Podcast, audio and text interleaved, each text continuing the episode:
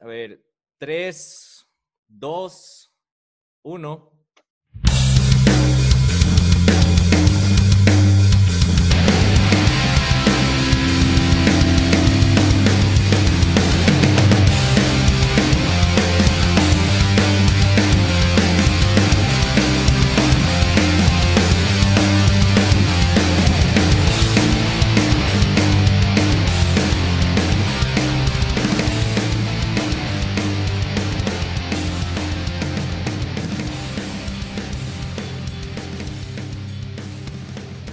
Comenzó, comenzó, comenzó la huevada. ¿Qué tal con todos? Sean bienvenidos. Buenas tardes, buenos días, buenas noches, donde quiera que nos escuchen. Hoy tenemos un programa muy especial. Esta semana, este lunes que comenzó, siendo hoy jueves, fue el Día del Periodista Ecuatoriano. Y obviamente Eugenio Espejo nos recomendó y nos iluminó invitar a alguien que es obviamente periodista. Y tenemos nada más y nada menos que a la Fer Ceballos de 24 horas aquí en Mamá Tenemos Podcast. Mi nombre es Andro y le voy a tirar un centro a Lucho para que se presente y haga lo suyo. ¿Qué tal? Muy buenas. Mi nombre es Luis, soy el co-host de Mamá Tenemos Podcast y qué grato es tener aquí a Fer Ceballos en nuestro programa súper especial. Todos nuestros programas son especiales pero justo estábamos conversando en las cámaras, como quien dice, ella había comentado con Fer que justo hace un año más o menos, un año tal vez un poquito más, cuando eran las paralizaciones de octubre, ella estaba haciendo un reportaje y por mala suerte, un taxista le arrolló a su camarógrafo. Entonces, Fer, cuéntanos un poquito más sobre eso. Bueno, primero muchísimas gracias por la invitación. Confieso que, aunque no lo crean, soy un poco tímida para estas cosas. Hablo en televisión, frente a una cámara, pero en este es como que sí me da un poco de nervios. Así que bueno, gracias por la invitación. Y qué buenos investigadores, porque ahí un, lucí un poco diferente, tenía mi cabello churón, más largo, así que medio difícil de identificar si era yo.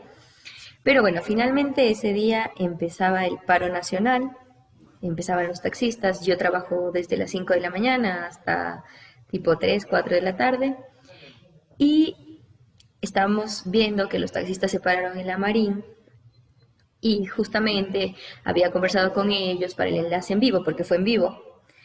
Entonces, cuando de repente estábamos hablando de lo que estaba sucediendo, los motivos por los que se estaba registrando este paro, cuando el taxista venía y los otros taxistas le patearon porque no se sumó al paro.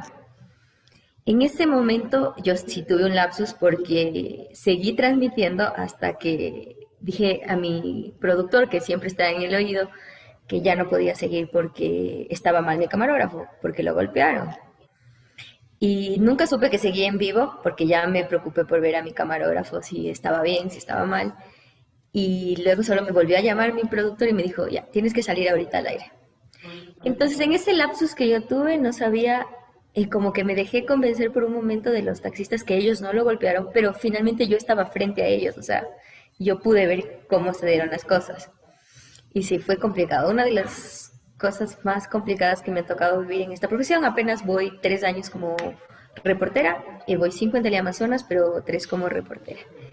Y ya todo el día tuve que seguir en microondas en vivo por estos temas de las protestas. A mí me gusta siempre como que indagar, como que la previa. Entonces, ¿cuántos años tienes? ¿Qué estudiaste? ¿Dónde estudiaste? ¿Cómo, ¿Cuál fue, así, siendo chiquita, cuál fue como que esa chispa que dices, ok, voy a pararme frente a una cámara o frente a un micrófono y, voy a contar historias, que es lo que hace el periodismo, ¿no? ¿Cómo llega el periodismo a vos? Siempre quise ser periodista, o sea, si tú me preguntabas de niña qué quieres ser de grande, quise ser periodista.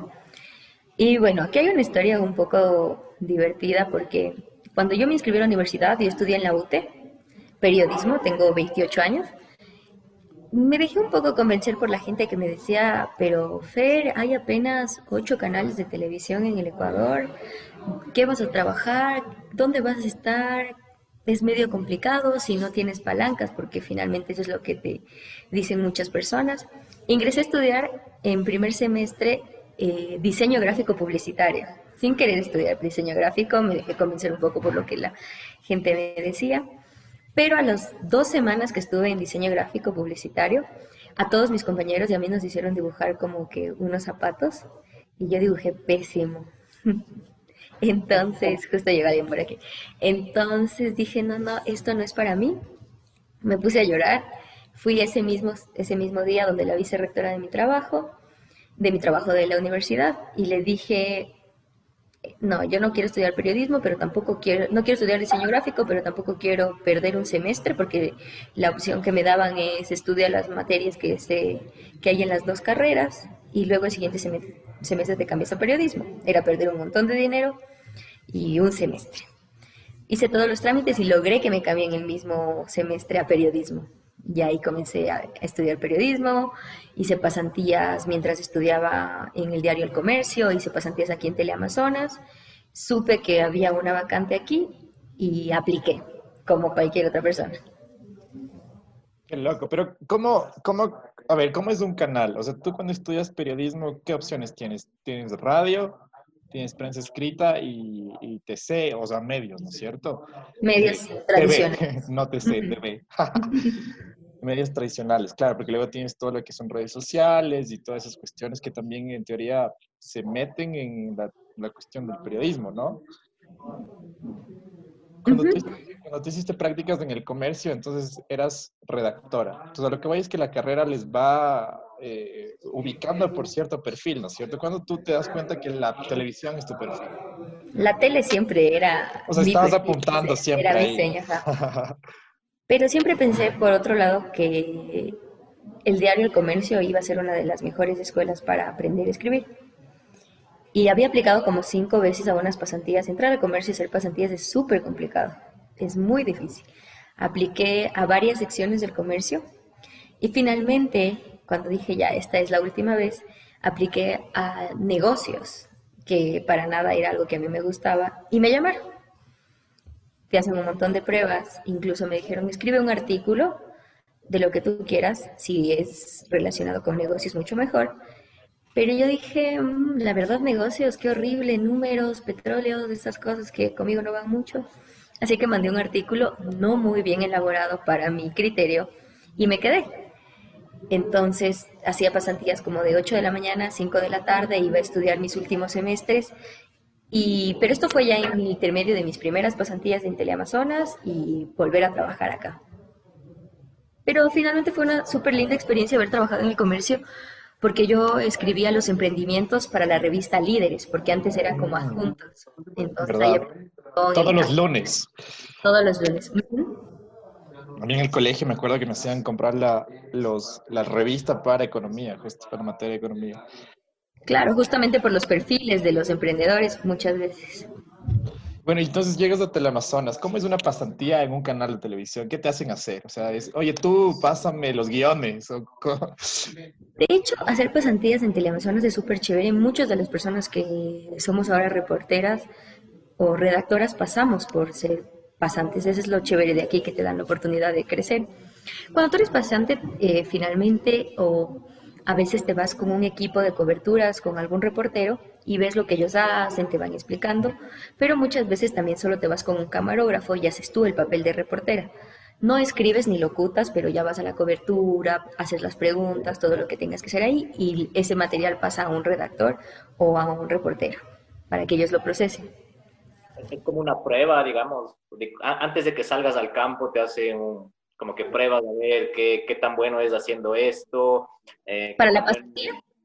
Ah, ah, claro, cuando haces las pasantías y de ahí como que te van ubicando, ¿no? No, de hecho todos los pasantes que entramos como a la sección de noticias, hacemos esto, acompañamos a, acompañamos a los reporteros o iba solo con un camarógrafo.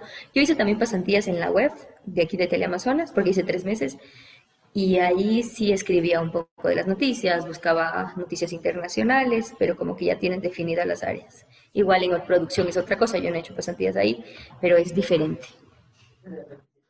Pero más, más te gusta, donde eres más útil, ¿no? Como, digamos, chuta, se me ocurre. eh, qué tan bueno eres es esquivando taxis, así. pero, pero así todo en serio, un, saludo a, a Freddy Tuapanta, que fue el que eh, fue investido por el taxi, ¿no? Ahorita él, está bien, ¿no? porque te reíste del chiste, yo asumo que él está todo bien. Sí, está súper bien. Pero en esta situación de Freddy es, es, un poco raro y todo porque esto ocurrió, si no me equivoco, fue un jueves. Al siguiente jueves Freddy salió con Freddy Paredes y que ocurrió lo que pasó en la Casa de la Cultura. Entonces él pasó asustado por algunos jueves porque todo... Pobre hombre, de, ley le decía, de ley le bullearon, a, los dos Freddys de ley le bullearon. Oye, cuidado a los indígenas.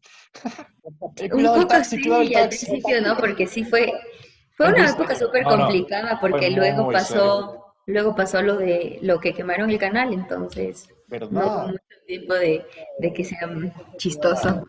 Es verdad. Iba a consultar, eh, ahora que, bueno, dado los antecedentes, ¿no es cierto? Del anterior año, pues existe como que una, un plan de contingencia ahora que ustedes deben tener o, no cambió en nada la, dado los sucesos de, de, octubre?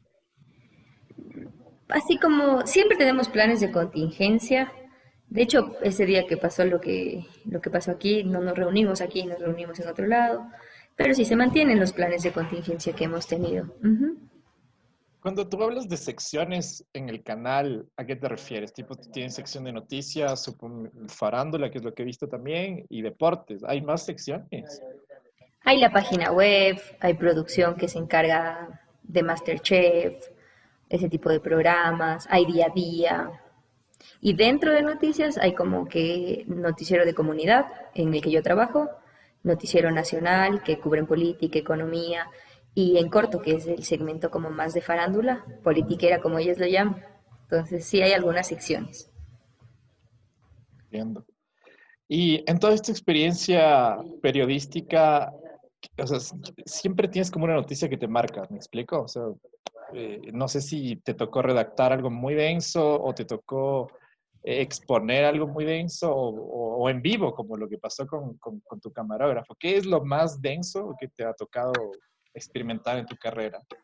Yo creo que uno de los temas, no sé si sean como que muy densos, pero algo que a mí me ha marcado es que yo hace dos años o tres años, cuando estaba empezando de reportera, hice una serie de reportajes sobre eh, el, el, cura que se llamaba, o se llama, no sé si ya murió, eh, Cordero, el cuencano, que fue acusado de las violaciones a varias personas hace 50 años. Entonces yo saqué este caso a la luz y desde ahí pasaron muchas cosas que hicieron que, que se ha sancionado, que se quiten los monumentos que había en Cuenca en su honor, porque finalmente él era súper reconocido, era como, por así decirlo, el Papa cuencano, entonces... Qué loco. Como que me marcó. Y a mí me marcan y me gustan mucho los temas sociales, he hecho algunos reportajes como que yo siempre los tengo en mi mente como uno de prostitución masculina, prostitución de personas de la tercera edad, indígenas. Ahora que tengo un nuevo segmento que se llama Manos Solidarias, entonces sacamos un caso social y también es lindo ver cómo la gente responde y ayuda a las personas, porque muchos me han dicho, quizás nosotros tenemos los medios para hacerlo, pero no sabemos a quién inclinar la ayuda. Entonces esas cosas son como que me marcan mucho porque ayudas a cambiar. Porque finalmente claro. yo creo mucho en Dios, entonces digo que quizás el, el, propósito de Dios fue ponerme en este puesto para poder servir y cumplir su propósito. Una mensajera.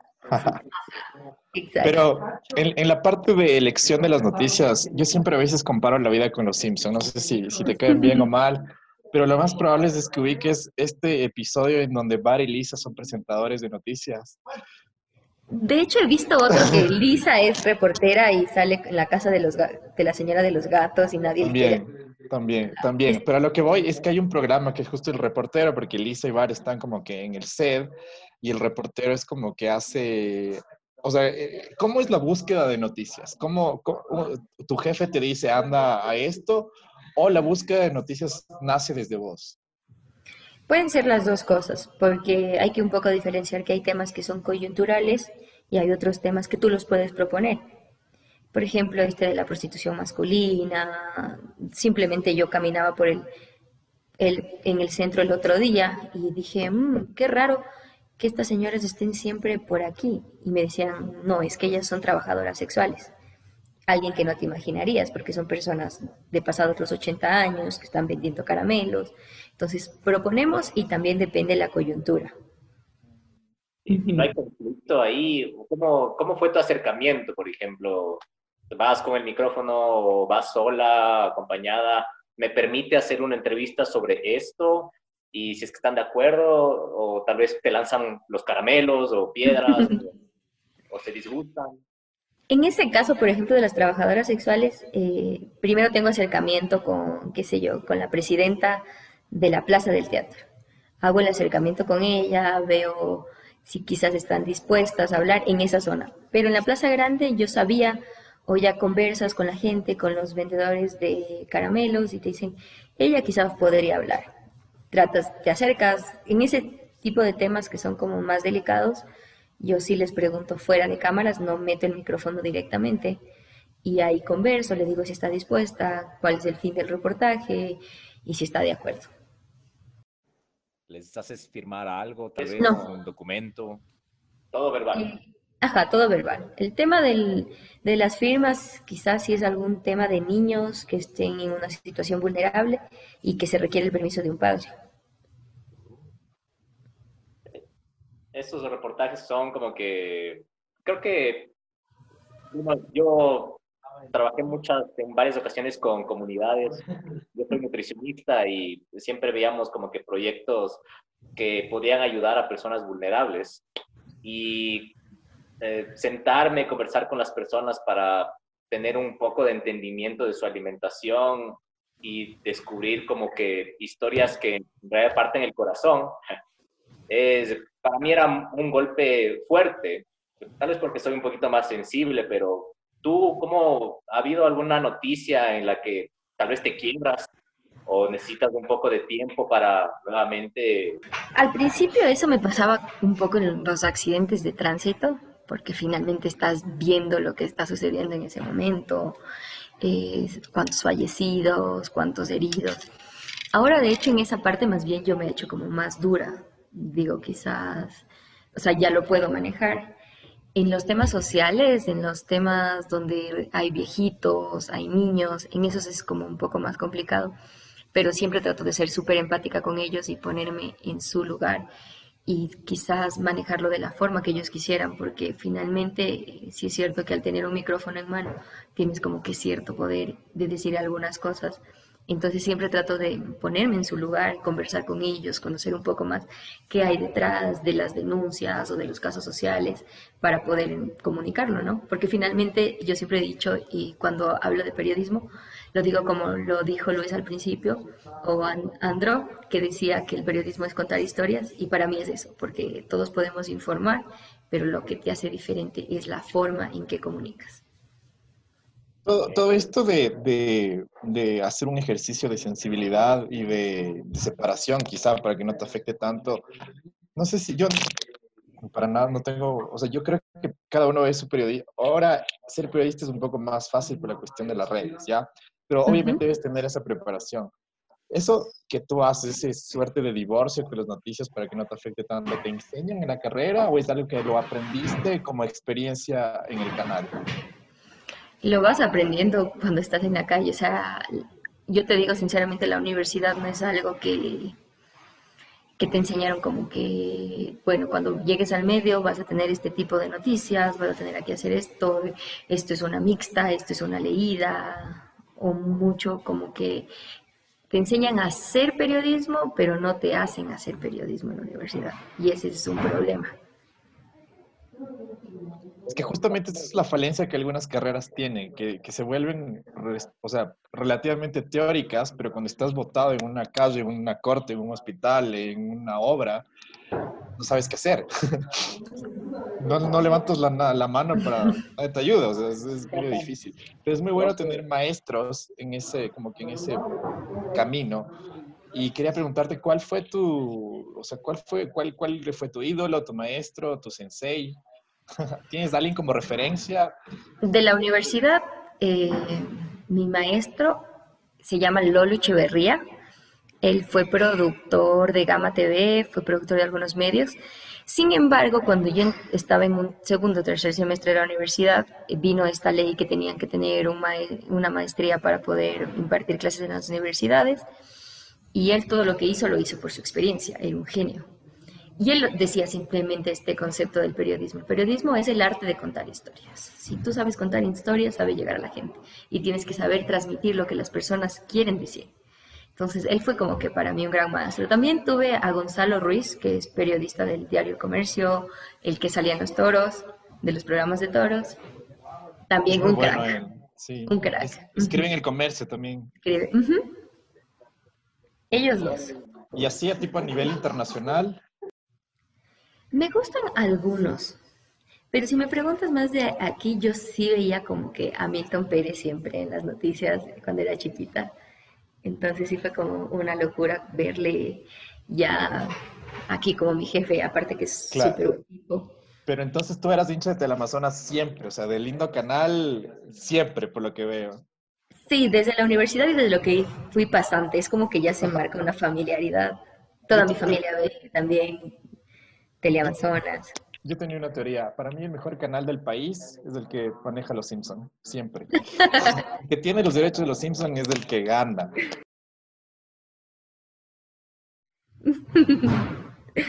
y nosotros lo presentamos. obvio, obvio. ¿Qué, alguna vez, cómo superaste el miedo a la televisión? Porque yo, o sea, tengo esta barrera de, del Zoom y bueno, o sea, en vivo creo que sería mucho más ahuevado, pero, o sea, ser consciente de que me van a ver un canal de personas, ¿cómo, cómo, cómo superas ese miedo? No se supera muy fácil, de hecho no es que no tenga miedo ya pararme. Fue muy complicado porque yo siempre lo digo, si tú me escuchas a mí como salvar en las noticias, no es lo que hacía como hace tres años y menos locutaba como hace cinco años. De hecho, yo decía, ahora que escucho mis, mis locuciones de hace cinco años, yo no me hubiera contratado con esa voz. O sea, súper chillona, todavía tengo un poco chillona la voz. Y es súper complicado porque llegar a... A mí me pasó mucho tiempo que era difícil creer en mí, no creer en mí, verme ahí. Al principio me salían terribles microondas, hay que ser realistas, era un desastre. Me trababa. Porque finalmente tratas de ser como que lo más perfeccionista y, y, hay que entender que eres un humano, que cualquier persona se puede trabar, está en vivo, hay que tratar de que sea lo menos posible, pero eres un humano como cualquier otra persona que te puede pasar con una de las Lolas, de las Lolas, y ella estaba de una de las hermanas de Cenicienta en una obra de teatro que yo les estaba entrevistando. Y le dije, pero tú estás, eh, algo como que tú estás linda, o no estás tan fea como la verdadera hermana de, de Cenicienta, como la verdadera hermanastra. Y ese rato yo no me di cuenta. Luego cuando ya terminé la microonda me moría de la vergüenza porque mi productor me dijo, sí te diste cuenta de lo que le dijiste, ¿no? me quería morir. Pero hay cosas que siempre pasan. Eh, no te ponchan rápido, estás todavía listándote, se apaga la cámara. O sea, ya, ya te presentaron y estás así. Ajá, porque no escuchas. Ahora, ya tal cual. Ajá. Caballos y, y la Feroz, ¿sí? Ajá. muchas gracias, aquí Fer Ceballos y... Exactamente. Gran, gran, gran destreza. Bueno, Fer, como decíamos, como tú nos acabaste de decir que ser periodista es como, como que el arte de contar historias, ¿no es cierto?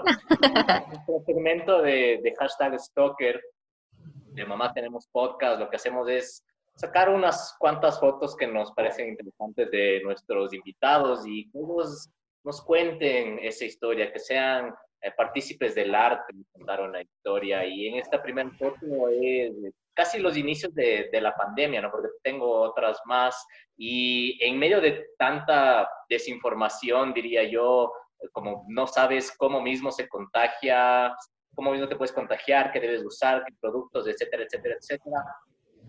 ¿Qué sentías? ¿Cómo tuviste todo ese valor para salir a las calles? ponerte tu overall como está ahorita en la fotografía. Que no servía para nada, ¿no? Ahora lo sabemos. Pero al principio sí fue como que no había opción de quedarnos en la casa, obviamente. Y yo quizás no le sentí, no tuve como mucho miedo al virus, pero las situaciones que se vivían en la calle eran complicadas. En esa mismo estaba en el mercado de San Roque, había mucha gente, no mucha gente utilizaba la mascarilla, no mucha gente mantenía la distancia. Entonces teníamos que usar ese traje. Y ese traje yo me lo mandé a hacer porque aquí nos daban un traje plomo y evidentemente teníamos que cambiarlos todos los días. Eh, la disposición era que estemos con el traje cuando haya multitudes, cuando haya aglomeraciones. Así que yo me mandé a hacer este traje morado que muchas veces me decían mis compañeros y se reían que parecía de Barney. Pero entre tanto, tanto momento de sufrimiento, de estar estresado, yo le trataba de poner buen ánimo, tenía Converse, combinaba, todo estaba combinado. Eso estorbaba horrible, hacía muchísimo calor, sabías que no tenías que toparte con el, traje con las manos, porque si no las manos ya estaban, ya estaban contaminadas, pero tocaba, o sea, llegaba, sí había días que yo llegaba súper contrariada a mi casa, porque finalmente al principio mi mamá también tenía miedo de que yo entre a mi casa, que por poco entre sin nada de ropa para que me bañe antes de que tope cualquier cosa. Entonces era abrumador porque primero estabas en un momento tan complicado y luego también tener que cuidarte en tu casa y todo. Pero yo lo fui tomando con calma y con buena onda, porque era lo único que me queda, ¿no? Si yo me estresaba era aún peor. ¿Dónde estás en esa foto? En la, de arriba estoy en, el mercado San Roque, en los exteriores del mercado. Creo que fue cuando empezaron a desalojar esa parte, ¿no? Cuando la gente tenía que irse a otros lugares, ya no estaba permitido que estén en la calle que está ahí, que es la calle Loja, que de hecho sí era súper complicado caminar por ahí en una época normal. Y justo ese día que yo estaba por ahí, las ratas se braceaban, no. quitado todo. sí las ratas con el traje también, ¿no? con mascarilla. con mascarilla. Hacías varios reportajes, ¿en algún momento pensaste, chuta, me estoy exponiendo demasiado? Nunca, de hecho yo no le tenía miedo al virus, ya me contagié hace poquito, esa es otra historia. Pero en esta foto de aquí abajo estaba en un turno de fin de semana porque de hecho empezamos a trabajar todos los fines de semana y yo siempre busco, más allá de las noticias, del hecho coyuntural, el lado humano de, la, de lo que está sucediendo. Entonces, justamente los, las personas de la tercera edad no tenían que salir, en la anterior foto, no tenían que salir porque estaban, tenían que estar confinadas, pero no me acuerdo cómo se llama esa señora, tenía que trabajar porque lo único que ganaba es la venta de la venta de los limones. Entonces, por eso es que estamos ahí tratando de acercarnos todavía con los guantes, que luego ya nos dijeron que los guantes eran un, otro foco de contagio. Entonces poco a poco íbamos descubriendo. Eso fue lindo porque de hecho después de esa foto la policía se acercó y le, le, dieron kits alimenticios, le llevaron a su casa donde ella podía estar tranquila. Bien, veo, veo también que el micrófono tienes una suerte de protección, ¿no?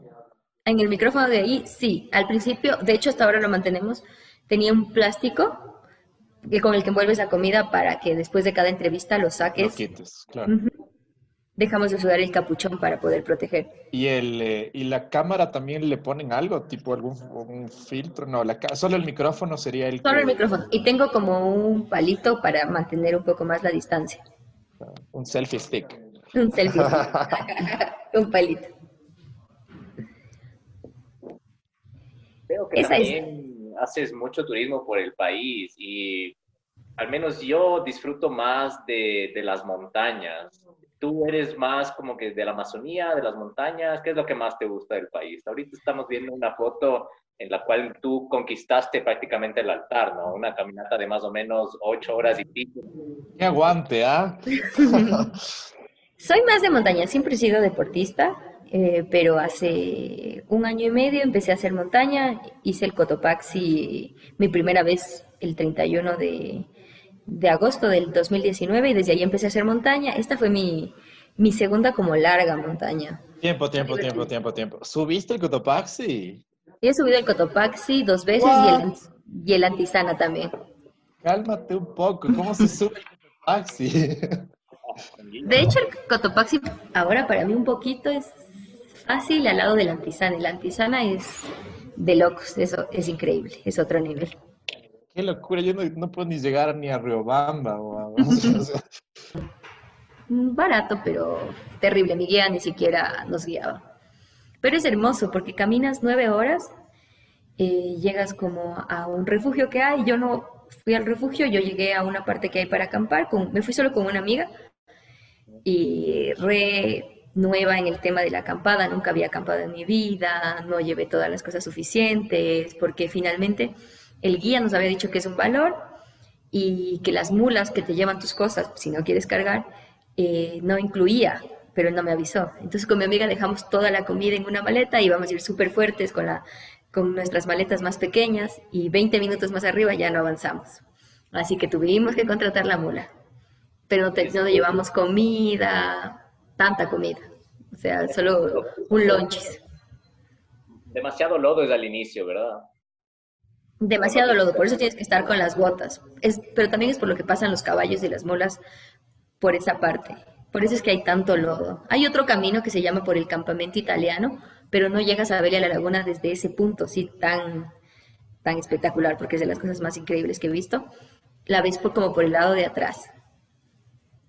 Pero ahora dicen que la mejor época es desde diciembre hasta como marzo. En serio, pero, ahorita está lloviendo un montón, de ley. Cuando yo, fui no llovió. Cuando, me fui, un amigo casi se queda estancado en el lodo. Como que literal le, tocó, me tocó ayudarle a, salir y había un 80% de probabilidad de que su bota se quede estancada ahí y te iba a caminar ya descalzo. Era el guambra prácticamente. A mí me pasó que mi amiga tenía mi celular en su bolsillo y en la parte que es como un pantano se quedó su pie dentro. Ella es más chiquita que yo, yo no soy muy alta. Y, y se le cayó mi celular en el pantano, pero por suerte cayó parado y no le pasó nada. Y yo estaba histérica porque mi guía se adelantó en caballo, yo matándome caminando y el guía se pasa en caballo por el otro lado. estaba histérica. Y ni siquiera nos, esperó al otro día para subir todos juntos a la laguna amarilla, a la laguna amarilla, sino que él había subido. Yo gritando como loca, David, ya queremos irnos. Y no había guía. Esta, foto que tenemos aquí, pues la, saqué de tu Instagram y yo me imagino que eres tú, la niña que está como que diciendo, no, muchas gracias, yo, yo no fumo, yo no tomo, que es casi tu descripción de esa fotografía, ¿no? Sí, mi hermana es la que está ahí atrás y es mi abuelito. De hecho, yo no tomo ni fumo a mis 28 años. Ni bailo, ni bailo pegado y escribo con lápiz. Y ni, ni me he emborrachado nunca en la vida. Puede ser un poco triste ya. No te creo que no te hayas emborrachado en la vida. De ley te emborracharon. O sea, tú no, propiamente, pero de ley nadie, nunca. Ni nunca happy. Nunca. Ahora por lo menos tomo un mojito, un tinto de verano, una michelada, pero nada más. Eres deportista y súper sana para los estándares como que la, la sociedad en este momento. Sí, ajá. Ya. Andro, estabas muteado. Sí, está muteado. Querías decir algo. Tenía problemas técnicos detrás. este, no, ya se acabó el stalker. Sí. Yo quería preguntarle a la Fer, ¿cómo empieza tu día? Porque eh, yo te cacho por la comunidad. Entonces yo también me despierto tipo 7 y le pongo de fondo y estás vos ahí. Hoy, hoy, por ejemplo, creo que estuviste en Cumbayá, en un no, pues hoy estuve por la Vicentina y por San Carlos. Ayer fue Cumbaya, creo, ¿no? Puede ser. Mm, Estoy flashando. No, Steffi estuvo por Cumbaya. Steffi estuvo hoy por Cumbaya. Bueno, ¿cómo empieza tu día? ¿Cómo, ¿Cómo es esto? O sea, te levantas tempranazo, tengo entendido. O sea, porque hay que llegar a, los maquillajes, a la previa del canal. ¿Cómo, ¿Cómo, es esto? ¿Cómo funciona? Me levanto a las 4 y 10 de la mañana Apenas solo. Con, razón, no toma. Apenas trato de dormir a las 9 y 40, pero eso no pasa. Apenas me baño, me visto y salgo. Y mi recorrido, porque voy en recorrido, me pasa viendo 4 y 35 ahora, desde este año. Antes me pasaba viendo 4 y 40. 5 minutos es como una hora para mí. Y llego al canal, voy a camerino, ellos me peinan, yo me maquillo o las dos cosas. Vos llegas hecho zombie a una silla y sales otra persona. Literal funciona así. y de ahí salgo a mis microondas, que a las 5 y 55 en punto, donde esté, saludo, presento el clima, las condiciones climáticas para ese día y hago como un pequeño avance de lo que voy a tener todo el día. ¿A, qué hora desayunas a todo esto? O sea... Intento desayunar regresando de mis microondas, es decir, a las 9, 9 y media de la mañana. Vuelvo han pasado cuatro horas hasta eso. Como cinco horas. No, no te puedo creer. Pues es sacrificado, o sea, de ley. ¿Y qué pasa si llegas tarde? No hay microondas.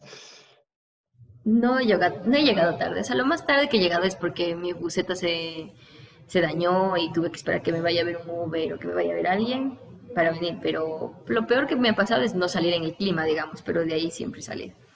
Pero cuando yo era redactora, porque igual cuando era redactora entraba a las 5, pero iba en un recorrido que iba más temprano y ese recorrido me, me pasaba recogiendo 4 y 10 y yo me levantaba cuarto para las, para las 4. Eso era peor. Entonces me pasaba que a veces iba a dormir a mi casa en las tardes y veía que estaba claro y me asustaba porque pensé que ya me atrasé al trabajo. Eso me ha pasado unas cinco veces. Sí, claro, vos ya ves el, día y estás atrasada. Pero ya últimamente ya no me ha... Bueno, últimos cuatro años ya no me ha pasado eso. ¿Y un sábado qué haces? ¿Tienes esa costumbre de levantarte a las cuatro? No, ni cagando. No, ni fregando. A menos que me vaya a la montaña, que el año pasado hice mucha montaña. De hecho, fue el año que más montaña hice que otros años y estando en medio de una pandemia. se puede cuadrar con el Lucho. El Lucho también es como aventurero, montañista. Sí. Tiene buenas fotos ahí. Pero el fin de semana me levanto tipo 8 si es que no voy a la montaña, voy a correr y soy muy de casa, paso en mi casa, veo películas. No soy mucho de salir tampoco, y menos un viernes porque ya madrugué toda la semana, entonces es medio complicado. Claro, es tu, tu, tu ¿cómo es? Tu, tu, refugio, o sea, el fin de semana es tu, es mío, fin, basta. exactamente. Yo como que ya ha salido todo, toda la semana, he madrugado toda la semana, eh, cuando ya tengo mi tiempo libre, solo quiero algo para mí, como que no, no interactuar con muchas personas porque... Bueno, eso, eso no me molesta, pero sí es como que necesito dormir, me levanto, voy a correr, vuelvo, duermo otra vez y ya y salgo quizás a tomar un café, soy muy de familia, voy, le acompaño a mi abuelita a hacer algún trámite, alguna cosa, pero no tengo muchísima vida social.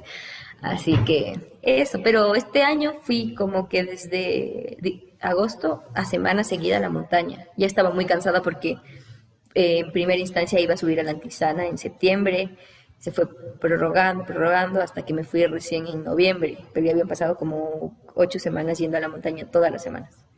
Y ya estaba cansada. Bien, qué buen joven. O, tú te vas solita con un amigo que ya conoces? Me iba eh, con Alberto Estudillo de aquí igual, que nos llevamos con el grupo de Montaña Segura, que es de la policía, y eh, vamos en, algún, en un grupo así. Ya, tienen el grupito del canal que son los andinistas. Ajá, también. ¿Quién, más, ¿Quién más está ahí de andinistas? El Albert, el Albert Astudillo ha hecho incluso en la Concagua, fuera del país.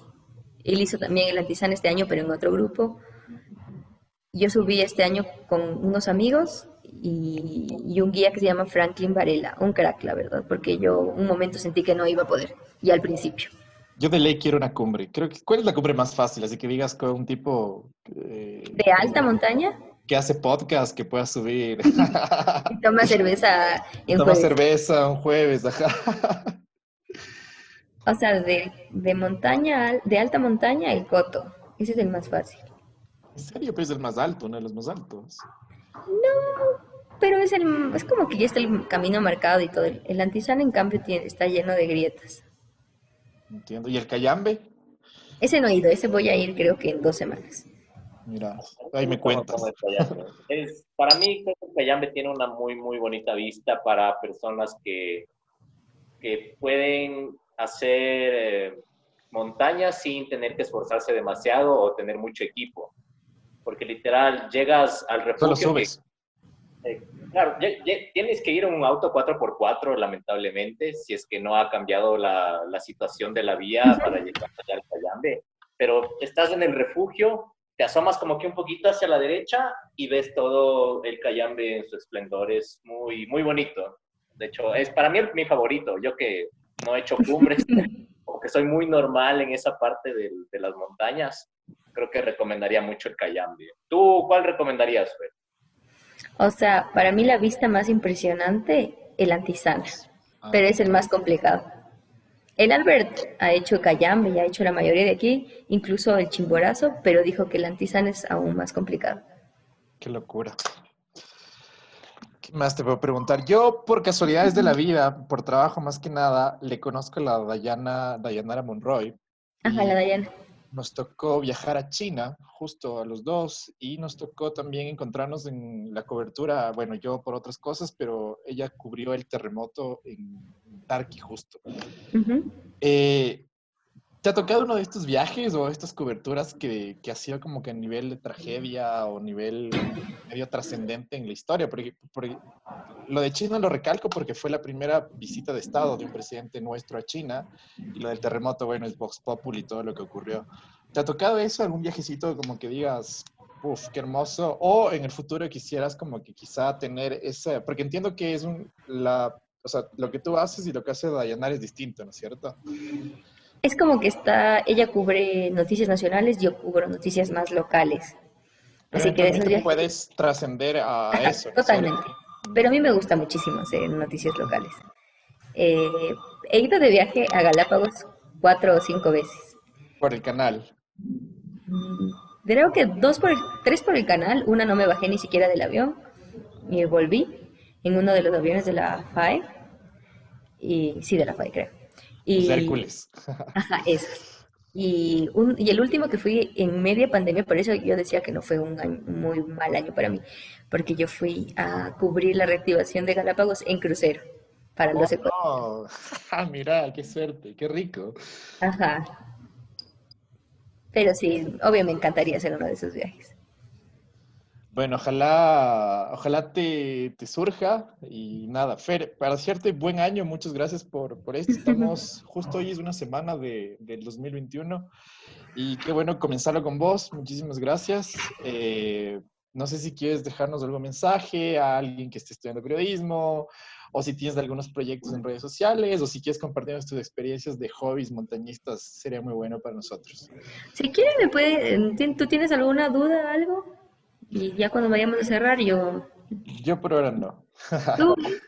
Por lo general, eh, lo que hacemos es, al, momento de cerrar, dar los, los, últimos cinco minutos o los últimos minutos a, al invitado para que nos cuente lo que quiera, ya sea proyectos, eh, cómo se siente, eh, qué tal fue hacer tal cosa, cualquier cosa, el piso es total y completamente tuyo para que nos cuentes.